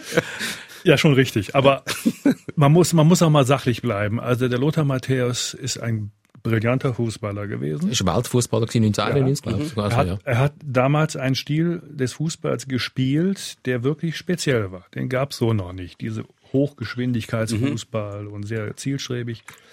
Und er hat ja da eine Trainerkarriere begonnen, die so ein bisschen unter dem Radar lief. Ähm, aber wenn man so hört, Trapattoni beispielsweise, er war ja unter Trapattoni, war er ja unter anderem auch Co-Trainer. Und so, die reden alle in höchsten Tönen von ihm. Ich glaube, der war in Ungarn Nationaltrainer. In Bulgarien äh, auch. Bulgarien auch. Mhm. Und da gibt's einige ungarische Spieler. Da, Pal Dada kennt ihn, glaube ich, auch ganz gut aus der damaligen Zeit. Und die reden alle extrem positiv über ihn. Also nicht nur, gell? Es gibt, er, hat auch noch in Brasilien trainiert und ist gar nicht ins Training gekommen und hat dann Handyrechnungen im Wert von Tausenden von Euros hinterlassen und ist wieder abgehauen. Bei den Orten, wo er war, ist er jeweils nur kurz gewesen und auch nicht sehr erfolgreich. Also es ist, vielleicht reden viele Wegbegleiter gut über ihn, aber so erfolgreich ist sein Trainer. Ja, er war nicht erfolgreich in dem Sinne. Ich, ich war noch nicht so weit, das zu formulieren. Also es gibt, ich wollte nur sagen, es gibt einige ernstzunehmende Fach Menschen, die ihn schätzen, auch mhm. als Trainer. Und sicherlich gibt es auch eben äh, Probleme, muss man sagen. Die können aber auch durch andere Sachen entstanden sein. Ich kann das jetzt nicht beurteilen, warum er diese Station so kurz nur eingehalten hat, von denen du eben gesprochen hast. Aber wenn ich mir zum Beispiel seine Kommentare bei Sky anhöre, dann muss ich einfach sagen, der Typ hat Ahnung. Der kann mir das immer sehr gut erklären, was da alles so passiert. Und es gibt wenige, die das können. Also Didi Hamann kann das auch ganz gut, finde ich. Und ähm, Klopp war einfach sensationell und Na Nagelsmann und Tuchel, die können das auch super. Das heißt also, zumindest versteht er auch etwas von dem Sport und ist kein Instinktfußballer, so wie andere Top-Fußballer. Das heißt also, er ist einen Schritt weiter. Ich frage mich immer, warum könnte man ihm nicht eine solche Chance geben? Ich muss aber jetzt ehrlich sagen, ich würde ihm nicht den Trainerjob geben. Nicht, weil ich ihm das nicht zutraue, sondern weil ich denke, es gibt einige wirklich extrem gute Leute auf dem Markt, die viel Erfahrung schon haben und die bieten sich meines Erachtens viel eher an. Er hat sich bei seinem Job äh, bei Sky ähm, empfohlen für, für, für die Aufgabe, hat äh, Ottmar Hitzfeld, glaube ich, gesagt. Was ich dann aber schon eine relativ eigenartige äh, Bewerbungs, äh, Bewerbungsweg finde, dass man sich als Experte äh, qualifiziert für einen Trainerjob, weil wir ja gerade über all die äh, Vorzüge geredet haben, die ein Trainer müsste mitbringen. Hat man sollte halt einfach den Ottmar Hitzfeld nicht mehr nach seiner Meinung fragen. Das ist mal das Einzige. oh, warum? Also, der, der, der Ottmar Hitzfeld hat die Eigenschaft, dass er, er ist ein sehr netter Mensch. Mhm. Sehr. Und alle Leute, die er mal mit ihnen zusammengeschafft hat, sind die Besten, die Größten und die Superstars. Wenn man ihn fragt, wer soll Nationaltrainer werden, dann überlegt er mal, mit dem er nicht so zusammengespielt, Lothar Matthäus. Nicht, weil er wahrscheinlich, er überlebt wie gar nicht so weit. Ich meine, als Begründung angehen, er hat sich bis kein weiterentwickelt das ist einfach kein, das ist kein Job. Also, also es ist schon ein Job, aber es ist nicht ein Trainerjob, wo man kann sagen, ah, er hat mit denen sehr große Fortschritte gemacht. Wir sagen auch nicht, der Jeff Baltermier soll jetzt Schweizer Nazi-Trainer werden, weil er super Interviews macht im Schweizer Fernsehen. Das ist wie so, ist ein anderes Kaliber. Dort, dort Maritzwald ja. sagt es wirklich über alles. Ich habe mal so ein Zitat zusammengestellt, über was das er alles sagt. Es kann wirklich ja. alles sein. Oppo Kunti, den kennen die wahrscheinlich nicht, hat bei Aarau und bei Serve gespielt. Und dann hat, ist, hat ihn halt irgendjemand gefragt über den Oppo Kunti. dann erzählt er, das sei der beste Spieler, den er jemals trainiert hat. Und es sei wirklich, er wird Grosses, Grosses machen und in Ghana alles, äh, die ganzen Fußball dort auf den Kopf stellen. Weißt, er hat ihn irgendwie dreimal eingesetzt und den Rest auf die Bank gesetzt. Also er sagt einfach über alle super positivsten und es hat auch keinen Inhalt. Erstens, Jeff, wenn du uns hörst, und ich weiss, du hörst uns regelmäßig, ich, wenn man mich fragen ich würde dich sofort portieren als äh, Schweizer Nazi-Trainer. und zweitens reden wir doch gar nicht über einen, der eventuell vielleicht sowieso gar nicht Trainer wird, sondern über den, der geht, der Yogi Löw. Ähm, ist er ein bisschen zu spät gegangen? Also, in so ein Horn würde ich persönlich nie reinblasen. SV-Horn. ja, sehr gut. Also zunächst einmal muss man einfach festhalten, er ist der erfolgreichste deutsche Nationaltrainer aller Zeiten. So, wenn ich das richtig in Erinnerung habe. Also Helmut Schön war auch insgesamt sehr erfolgreich und irgendwie, ich habe das letztens noch gesehen bei Zeiglers Welt des Fußballs, mhm. einer meiner Lieblingssendungen, mhm. by the way. Äh, da hat er mal den Punkteschnitt mal gesammelt und ich glaube, das ist der mit dem besten Punkteschnitt. Also insofern, das muss man mal anerkennen und er hat es gut gemacht. Völlig richtig. Aus meiner Sicht zum Schluss ein Fehler.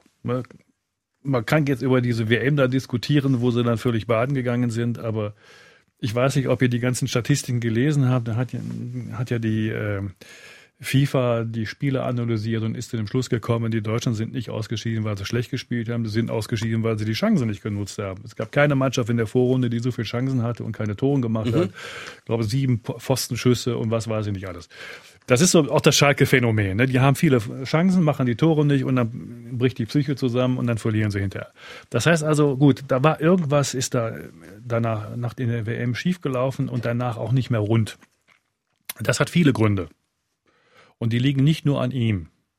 Und ich finde eigentlich, er hätte nach der WM aufhören müssen, nahezu auf dem Höhepunkt seiner Karriere, weil einfach ein neuer Wind hätte kommen müssen um auch The Wind of Change. The, ja, nicht Change, aber so ein bisschen das, äh, so ein bisschen auch die neue Generation, die jetzt heranwächst, mit einem neuen Gefühl versehen und so weiter. Und das ist, finde ich, sehr wichtig. Und Sie müssen, ihr müsst mal sehen, die Spieler in der deutschen Nationalmannschaft sind ja auffallend jung. Das ist ja das, äh, der Trick eigentlich von dem Löw gewesen, junge Spieler zu akquirieren, die eigentlich genau das machen, was er will. Das ist ja immer sein, sein Ziel. Und keine erfahrenen Spieler zu nehmen, die machen nämlich, dann machen die Spieler, was sie wollen. Und er will die wie Schachfiguren da ähm, äh, bewegen. Und die werden jetzt ein bisschen älter, die Spieler, und verdienen noch mehr, sind schon Superstars. Und da muss jetzt eine neue Mischung irgendwie her. Und der Trainer ist meines Erachtens da ein wichtiger Katalysator. Ungeachtet der Tatsache, dass er ein hervorragender Mann war. Als Trainer sehr viel Erfolg hatte. Er soll nicht vom Hoch gescheucht werden. Ich würde dem ein Denkmal bauen. Das, was der gemacht hat, ist extrem gut und ist ein interessantes Modell, wie man eine Nationalmannschaft führen sollte. Jetzt sind wir leider äh, schon am Ende von unserer Zeit im Fernsehen. Ähm, wenn ihr wollt wissen was der Meme Sikora zu dieser Frage findet, ob der Yogi Löw vielleicht ein bisschen zu lang geblieben ist, wenn ihr noch zwei, drei interessante Fragen beantwortet wollt, haben vom Herr Dr. Professor äh, Luzi Henke, wir haben noch schon noch die ah, eine oder andere. Ja, ich weiß. Der Meme hat noch ganze, einen ganzen Katalog von Fragen. Ähm, und wenn ihr vielleicht noch äh, die aktuelle Einschätzung von der Leistung von Fortuna Düsseldorf hören vom Luzi Henke, ähm, es gibt einen Podcast, der heißt genauso wie die Fernsehsendung. Sikora Gisler, srf.ch audio, ladet dann ab, abonniert dann am gescheitsten. und hören uns. Und in zwei Wochen da der Müsli. Danke für den Besuch. Wir hoffen, ihr seid auch das nächste Mal wieder dabei. Sikora Gisler, der Fußball-Podcast. Präsentiert von Tom Gisler und dem Meme Sikora. Produktion Tom Gisler, online Karin Tommen, Distribution Natascha Reitz, Layout Sascha Projektverantwortung Jan Susanne Witzig. Was muss ich jetzt sagen? Jogi Löw, Äh, eins zu lang geblieben. Ja, er ist zu lang geblieben. Nicht eben, nicht aus fußballerischen Gründen, ähm, sondern halt wirklich so wie eine Mannschaft. Gerade bei einer Nationalmannschaft ist das, glaube ich, schon extrem wichtig, dass du ab und zu mal wieder alles neu kannst würfeln. Und solange du immer die gleichen Leute bei dir hast und immer den gleichen Nationaltrainer, dann ist alles mega schwierig. Wenn du dann anfängst, alte aussortieren, äh, dann sind ihre Kollegen, die immer noch im Team sind, sind dann gegen dich, weil du hast den und den nicht aufgebaut. Und das ist alles viel einfacher, wenn du nach einer Zeit wieder einen Schnitt machst. Und das sagen auch viele Profifußballer, sagen, es ist heutzutage gar nicht mehr möglich, dass du in deinem Club so viele Jahre den gleichen Trainer hast, weil es nützt sich alles ab. Alles. Du kannst noch so gut sein, nach drei, vier Jahren hörst einfach nicht mehr auf das Zeug. Es gibt wie nichts mehr Neues, du wirst nicht beschäftigt, du kommst keine neuen Inputs über, du spielst immer gleich. Äh, Es ist zu wenig Anreiz. Darum musst auch wenn du erfolgreich bist, musst du einfach nach einem Zeitchen halt den Trainer wieder wechseln. Und es ist halt gerade bei den Nationalmannschaften sich so ein bisschen einbürgert, dass man wie so lange bleibt, bis dann einmal ein richtig grosser Abschiffer kommt. Und darum hat es mich sehr erstaunt, dass dann die Deutschen nach der ziemlich abverreckten WM nicht gefunden haben, okay, das ist jetzt der Abschiffer gewesen. Jetzt müssen wir wie neu starten. Gilt, was du jetzt beschrieben hast, vor allem für erfolgreiche grosse Mannschaften, weil die einfach konstant auf dem absoluten Top-Level müssen funktionieren und dann etwa die mal neue Inputs brauchen will. Auch da kommt mir wieder der Christian Streich in den Sinn, oder das Modell Freiburg. Der Christian Streich ist ja nicht der erste Trainer, der sehr, sehr lang Trainer war in Freiburg. Otto Rehagel, ähm, bei Werder Bremen. Werder Bremen sowieso auch ein Club, wo Trainer durchaus relativ lang bleiben und das auch ziemlich gut funktioniert. Ich bin nicht ganz deiner Meinung, weil ich finde, diese Dynamiken, die im Profifußball entstehen und dann, wenn es so ansatzweise nicht mehr perfekt funktioniert, trifft dann immer die Trainer. Die Trainer sind immer schuld. Und das führt zu einer ganz merkwürdigen Situation, weil also die eigentlichen Schuldtragenden sind oft die Spieler und die werden komplett aus der Verantwortung genommen. Die kann man halt nicht einfach entladen. Ja, das ist ja die Fehlkonstruktion des modernen Fußballs, finde ich. Ähm, gut, du hast jetzt beispielsweise ähm, Christian Streich angesprochen. Es gibt auch Heidenheim, zweite Liga. Ich glaube, der ist jetzt, glaube ich, 16 Ja, ja. Jahre oder, oder 17 Jahre da.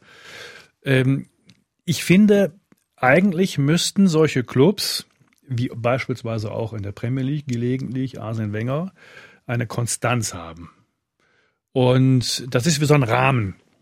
Und dieser Rahmen ist mehr oder weniger unverrückbar. Das heißt also, wenn ein neuer Spieler hinzukommt, der muss sich in diesen Rahmen einsortieren und kann da nicht einfach so hin und her büchsen. Und, und diesen Rahmen, den kann man aufbauen durch ein konstantes Gebilde drumherum, zum Beispiel, dass der Trainer lange da bleibt, dass der Manager lange da bleibt und so weiter. Ähm, Und das gibt den Spielern auch Sicherheit, auch, wo- auch wenn es möglicherweise unangenehm für ihn ist, weil er sich manchmal unterordnen muss. Aber er muss sich unterordnen. Und das ist ein ganz wichtiges äh, Phänomen, das zum Erfolg beiträgt. Die Einordnung und die Unterordnung zur Mannschaft. Und wenn wir jetzt bei Fortuna Düsseldorf sind, das war ja auch, wenn ihr das mal verfolgt habt, das war so eine witzige Geschichte, als sie noch in der Bundesliga gespielt haben, äh, da hatten die ihre, ihre Winterpause gehabt, waren da auf Mallorca irgendwo und haben sich vorbereitet auf die Rückrunde, waren da in Gefahr, in die Abstiegszonen reinzukommen und dann wollte der Friedhelm Funkel da seinen Vertrag verlängern und dann ist der damalige Präsident sehr zurückhaltend gewesen und wollte den Vertrag nicht verlängern und wollte den eigentlich freisetzen. Und dann haben die ja dann irgendwie acht Spiele nacheinander gewonnen. In einer Situation mit einer Mannschaft, die, wo man sagen kann, dann kannst du dreimal in die Hände klatschen, dass sie überhaupt in der Bundesliga sind ähm, und dass sie noch nicht auf dem Abstiegsplatz sind, den Trainer, der das geschafft hat, in die Bundesliga zu kommen und der, der, der die Mannschaft kennt, keine Sicherheit zu geben, ist eigentlich das Blödeste, was du machen kannst. Und das machen im Moment sehr viele Vereine und das hat auch Schalke gemacht. Die Schalke haben immer sofort auf den Knopf Trainer gedrückt. Ja. Und damit kriegst du auch keine taktische Konsistenz hin. Und das ist ja das, was so Leute wie Tuchel beispielsweise, Nagelsmann ja hinkriegen. Die können ja ihre taktischen Finessen nur einschleifen lassen, indem sie das immer wiederholt, über längere Zeiträume, immer wieder machen. Du hast gesagt, das, das nutze ich ab.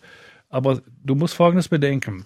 Die motorischen und geistigen Fertigkeiten, die wir in diesen Stresssituationen im Spiel einsetzen, die müssen wir verwenden, ohne darüber nachzudenken. Klar. Klar. Die müssen Automatismen sein. Mhm. Und Automatismen kriegst du nur hin, indem du immer wiederholt das Gleiche hin und her machst. Da steht der hinterher ja. irgendwo. Aber das ist der einzige Weg, diesen ganzen Kram hinzubekommen. Und der Tuchel macht das. Da gibt es ein paar schöne Videos auf YouTube, wie der noch bei Mainz gewesen ist, wie der bestimmte taktische Geschichten trainiert hat. Der ist auf dem Platz wild wenn die Leute nicht das machen, was er will, dann tobt er da rum, nach das, er wiederholt das, er wiederholt das, er wiederholt das, immer wieder, immer wieder. Das finden manche langweilig, aber das ist wichtig. Ja, nein, das, das auf jeden Fall. Aber nur, nur ganz kurz noch, ähm, bei, du hast vorher gefragt, ob, ob es ein Unterschied ist. Hast du Angst, ich brich jetzt einen ab? Nein, nein, nein. Jetzt kommst du in Stress. du hast gesagt, ob es ein Unterschied ist, ob du bei kleineren oder ja. bei größeren bist. Und es ist natürlich so, dass bei kleineren Clubs, wenn du Grössenordnung Freiburg oder sonst, oder Fortuna oder sonst irgendetwas nimmst, dort hast du äh, Umwälzung. Die besten Spieler gehen immer weg, andere tauschen auf, dort hast du immer wieder eine äh, mhm. Auffrischung drin. Bei, wenn du dann aber so ankommst bei, bei, äh, bei der ganz grossen, bei Real, Nationalmannschaft, bei Real oder eben gerade Nationalmannschaft, ja. dort hast du halt die gleichen Spieler auch noch. Gleiche Trainer und alles immer die gleichen Spieler über viele Jahre. Ja. Dann ist es äh, ein Problem. Vorher nicht. Gutes Argument, das nehme ich auch an. Das war gute Beobachtung. Da sind einige Sachen davon, die würde ich komplett übernehmen. Ich würde aber gleich noch einen Punkt hinten dranhängen. Die Nationalmannschaft ist schon ein ganz spezielles Phänomen. Du kannst die Nationalmannschaft nicht mit Vereinsmannschaften vergleichen. Das sind, das sind Welten. Ein guter Nationaltrainer muss nicht zwangsläufig ein guter Vereinstrainer sein und umgekehrt. Das ist ja eigentlich schon oft gezeigt worden. Das, eigentlich schließt sich das voneinander aus. Und deswegen war der Löw nämlich gar nicht so schlecht, ne, um das mal so despektierlich zu sagen. Er war eigentlich sehr gut. Er konnte nämlich in diesem großen Haufen des deutschen Fußballs, da muss man denken, wie viele Leute da Fußball spielen. Und jeder ist da Fußballexperte. Mhm. Da konnte der einigermaßen den Laden da zusammenhalten. Kleine Länder wie äh, äh, zum Beispiel Serbien und so weiter, die haben immer brillante Fußballer, das sind Straßenfußballer, da brauchst du keinen Trainer, die, die schickst du auf Platz, die machen irgendwas und dann klappt das manchmal, manchmal klappt das nicht. Aber so große Länder, da, da musst du erstmal Leute finden, die in deine Mannschaft kommen, da musst du Argumente finden, warum der nicht reinkommt und der reinkommt und da musst du die Dynamik, die dann entsteht im Verein, in der, in der, in der Mannschaft, die muss in den Griff bekommen. Das ist ein komplett anderes Phänomen. Äh, äh, ein Bomo oder ein Tweet, wo jetzt gerade äh, rund um die deutsche Bundestrainer-Diskussion ähm, natürlich äh, umgeht, ist, ähm, man hat Mühe, einen Nachfolger zu finden für den Jogi Löw, weil von diesen 80 Millionen Bundestrainer im Land momentan alle beschäftigt sind als Virologen. ähm, das finde ich, find ich grad sehr schön. Sehr schön. ähm, aber ich möchte dir noch schnell äh, Bühne geben, zum, zum Fragen stellen. Wir haben, wir haben ganz viele Fragen. Ja, also die eine, die mich äh, aus hirntechnischen Gründen eben so Wunder nimmt. Ähm, es gibt Aktionen, wo Fußballer machen, das können nur ganz wenige Fußballer, und zwar in einer Situation irgendeinen Pass spielen, wo absolut niemand erwartet hat, wo nachher zum Goalerfolg führt. Also wir haben da in der Schweiz das Beispiel vom FC Basel Champions League erste Qualifikation gegen Celtic 2002. Dort hat der Hakan Jakin irgendwie von 30 Meter oder so in einer Begrängnis, also fünf Leute rundum mit dem Rücken zum Goal und er dreht sich so und spielt einen Bogenball rund um alle, bis, er, bis der Jimenez allein vor dem Goal steht und das Goal schießt. Was hat der Hakan Jakin in dem Moment was hat in seinem Kopf passiert, dass er gewusst hat, dass er jetzt den Pass kann oder muss spielen? Wie geht das? Das kann man ja nicht denken. Er steht ja nicht dort und sagt, jetzt könnte ich das machen. Genau. Wenn ich die Antwort mit einem kleinen Bonmot einleiten darf. Sehr gerne. Hoffe ich, passt das hier hin. Ihr wisst ja, ich bin ursprünglich Rheinländer, ich bin jetzt auch Schweizer, aber ich bin Rheinländer. Und äh, es gab mal einen berühmten Mittelfeldspieler beim ersten FC Köln, Heinz Flohr. Mhm. Vielleicht kennt ihr den noch. Super Frisur. Du kennst ihn bestimmt, ne? Ja. Du ein, sicher, ich kenne den nicht, natürlich. Nationalspieler? Nationalspieler oder Europameister, ein brillanter Mittelfeldspieler. Der hatte irgendwie 1996 äh, einen fantastischen Ball, äh, Ball, zu Dieter Müller gespielt. Das ist ungefähr so ein ähnlicher Pass gewesen. 1976 wahrscheinlich, nicht 96. Äh, 6, Kann genau. sagen. Äh, ein, Dieter Müller ist ein Mittelstürmer gewesen, mhm. auch beim ersten FC Köln, war auch ein sehr guter Mittelstürmer. Und Heinz Floh ist ein waschechter Kölner gewesen. Ist auch verstorben, Heinz Flohr. Und Heinz Lohr war im Sportstudio und wurde von Dieter Kürten gefragt, wie er diesen fantastischen Pass aus dem Mittelfeld, fast der gleiche Pass, ich kenne dieses Spiel übrigens von dem Jakim, diesen, diesen Pass kann ich mich erinnern, mhm. ein brillantes Ding. Ziemlich ähnlich und hat diesen Pass dann so gespielt, dass der Dieter Müller den so gewissermaßen im Flug nehmen konnte und der hat ein fantastisches Tor geschossen. Das war, glaube ich, Tor des Jahres. Heinz Flohr wurde jetzt von Dieter Kürten gefragt, was haben Sie sich gedacht bei dem Pass? Heinz Flohr sagte, kann ich nicht viel zu sagen. Ich den Ball zu Dieter. Dieter trägt das Ding, ping, war das Ding drin.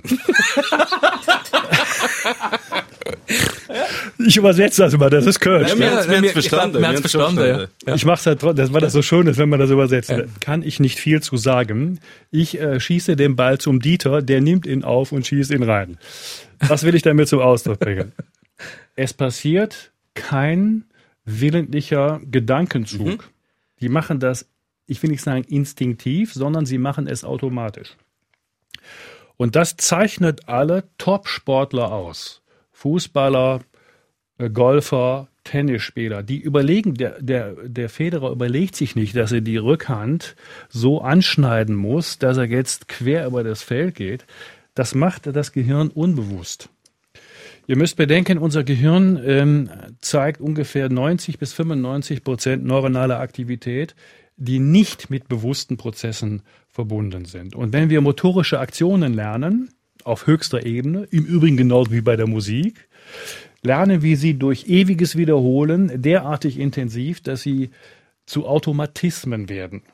Und deswegen sieht man sehr oft Spieler, die in ungewöhnlichen Situationen, wo man auch denktechnisch gar nicht die Zeit dazu hätte, mhm. Entscheidungen treffen, die wirken wie Instinkte, aber das sind eingefahrene feste Entscheidungen, die wissen, die, die können das, die machen das einfach, weil die das Spiel unbewusst sehen.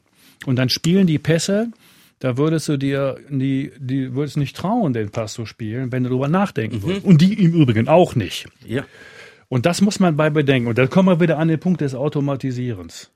Das ist ein ganz wichtiger Punkt. Das, das muss automatisiert werden. Und alle Sportler, die Fußballer insbesondere, müssen diese Fähigkeiten so automatisieren, dass sie das so verinnerlicht haben, dass sie solche Pässe spielen können, dass sie gar nicht über nachdenken können und nämlich dann einen Zweifel hegen könnten, dass sie das nicht schaffen. Aber Automatisierung allein kann es nicht sein. Natürlich, absolut. Das muss, das muss Intus sein, damit kein ähm, Gedanke nötig ist, um den Impuls auszulösen, weil für den Gedanken hast du keine Zeit. Aber ähm, wenn du ganze Mannschaft x-mal das trainieren lässt oder vergleichbare Spieler nimmst, die durch eine ähnliche Schule sind, es gibt dann doch die, Hakan Jakin ist ein gutes Beispiel, ähm, wo man dann auch von Spielintelligenz redet, wo, wo außerordentlicher ist im Vergleich zu anderen Spielern. Weil eben, es ist ja, es ist ja nicht ein Automatismus, wäre ja für mich, er hat exakt diese Szene x-mal geübt und weiß dann, wenn das passiert, muss ich das machen. Aber er, hat, er ist noch nie in seiner Karriere in dieser Situation gewesen. Und trotzdem macht er es. Dann ist es einfach eben die Spielintelligenz. Ja, das, ich mache den Begriff Spielintelligenz nicht so, weil in unserer Profession ist Intelligenz belegt. Das ist mhm. so geistige, intellektuelle Fähigkeiten, die du messen kannst. Das sind so Aufgaben, wo du dann bewusst die lösen musst. Das, das, hat, das, ist, das ist eine Form des Lesens des Spiels, die gewissermaßen speziell ist. Das ist eine individuelle Fähigkeit, die jetzt der eine Spieler hat und der andere nicht. Man muss aber hierbei berücksichtigen, dass solche Pässe spielt zum Beispiel kein Rechtsaußenverteidiger. Mittlerweile schon, doch. Es gibt früher mittlerweile nicht. Früher auf der Berti Vogts hätte nie im Leben einen solchen Pass gespielt. Ja. da wäre wahrscheinlich eine Zahl drin ummachen, Überraschung. Ja, genau. Aber ja. das sind ja Sachen, die schon in dem Erfahrungshorizont, in dem unbewussten Erfahrungshorizont dieser Spieler liegen. Mhm. Also äh, Hakam Yakim ist ja ein Spieler gewesen, der eigentlich solche Pässe, also nicht diesen einen Pass, aber so ähnliche Varianten ja, ja. immer schon ja. erlebt hat. Mhm. Und das ist ja auch genau das, was zum Beispiel ein Mittelschirmer auszeichnet. Die üben natürlich ihre Schusstechnik ja. und so weiter, aber das ist auch ein Gefühl, irgendwo zu stehen und sich hinzubewegen, wo der Ball vielleicht hinkommen könnte. Das sind Intuitionen, die berechnen so die Wahrscheinlichkeiten, mhm. ohne jetzt, jetzt sagen wir mal, hier so ein, so ein Rechenblatt zu haben und dann, so weiter. Dann, ja? dann wird es nicht mehr gehen. genau, dann ist das viel zu langsam. Wir sprengen schon komplett den Rahmen, aber das ist okay. Ich wollte auch noch schnell eine Frage loswerden. Die, wir haben sie schon teilweise an, angeschnitten jetzt in dieser vergangenen deutlich mehr als eine Stunde. Mhm. ähm, nämlich die Bedeutung vom Fußball fürs Glück vom Mensch an sich, wenn man, wenn man jetzt nicht den Fußballer nicht... du nimm, Äh, packst am Schluss noch die kleinen ganze Frage. Nein, aber jetzt nicht im Sinn vom Fußball Spielenden, sondern im Sinn von, von mir als, als Fan. Ich stelle oft, ich stelle fest momentan, ich ziehe aus dem Fußball recht viel, ähm, auch an Glück. Oder Glück ist auch ist ein grosses Wort. Ähm, oder an Inspiration oder, oder was auch immer. Ähm, dass es mir gut geht. Wie ich aus Konzert, aus Kultur, aus Theater, aus, aus Literatur ziehe, das brauche ich offensichtlich als Mensch äh, über das Essen und das Trinken und das Schlafen aus, wo mich am Leben behalten. Und, und jetzt kommt mir das abhanden. Ich merke nach, nach zwei, drei Monaten Corona, nach fünf Monaten, es ist immer noch gegangen. Es ist nicht so wichtig. Ich habe gemerkt, Fußball ist nicht so wichtig, genauso wie als Konzert gehen jetzt auch nicht so wichtig ist. Aber jetzt wird es dann langsam wichtig. Jetzt merke ich nach, nach einem Jahr, ähm, jetzt, jetzt geht mir etwas abhanden und es geht mir schlecht dabei. Was ist das, was der Fußball mir kann geben, dass ich mich gut fühle? Also, wir haben ja ganz am Anfang schon so ein bisschen darüber gesprochen. Der Mensch ist ja ein Sozialwesen. Die Evolution hat uns ja zu einem Sozialwesen evoluiert. Das heißt, wir sind also konstruiert sozusagen dafür, dass wir mit anderen Menschen zusammenkommen, austauschen, face to face, und dass wir ein Synchronisationsgefühl erleben. Also wir sehen das ja jetzt im Lockdown sehr schön. Alle sind zu Hause. Machst du die Tür auf, weil der Bundesrat gesagt hat, jetzt dürft ihr mal wieder raus. Dann strömen die Leute in Massen nach draußen. Du findest die überall. Das ist das Leben und das Treffen anderer Menschen ist wie ein Magnet für uns. Nicht nur, dass wir die einfach sehen, mit denen sprechen, sondern allein schon im Café sitzen, andere Leute zu sehen, dass es andere Menschen gibt, die hier um uns herum leben, ist für uns extrem wichtig. Das ist ein biologischer Grundmechanismus, der ein Bedürfnis generiert, das befriedigt werden muss. Also sozialer Kontakt, Gemeinschaftsgefühl. Und für viele Fans ist dieses Gemeinschaftsgefühl zu erleben so wichtig, ähm, dass es jetzt im Moment wie so eine Droge, die nicht mehr vorhanden ist, verloren gegangen ist. Ist weg. Das ist ungefähr so, als wenn jetzt jemand, der immer Kaffee trinkt, keinen Kaffee mehr da hat. Oder, oder ein Zigarettenraucher, dass er keine Zigarette mehr hat. Da fehlt was. Es fehlt ein wichtiges Element des Lebens. Man muss hierbei allerdings noch unterscheiden. Es gibt ja Fans, die andere Couleur sind als wir vielleicht jetzt hier. Also ich bin jetzt nicht der Wahnsinnsfan, der, der in Fortuna Düsseldorf Bettwäsche schläft und so ein Zeug. Aber sowas gibt's ja auch. Ne? Die identifizieren ihr ganz gesamtes Leben damit. Und das ist bei Schalke der Fall. Es gibt Schalke-Fans, Dortmund-Fans, die identifizieren alles, was sie haben, äh, mit dem Verein. Bei denen fehlt natürlich etwas, das fehlt etwas extrem Wichtiges. Es ist ein Teil ihres eigenen Lebens. Und das ist weg. Kann man sich entwöhnen?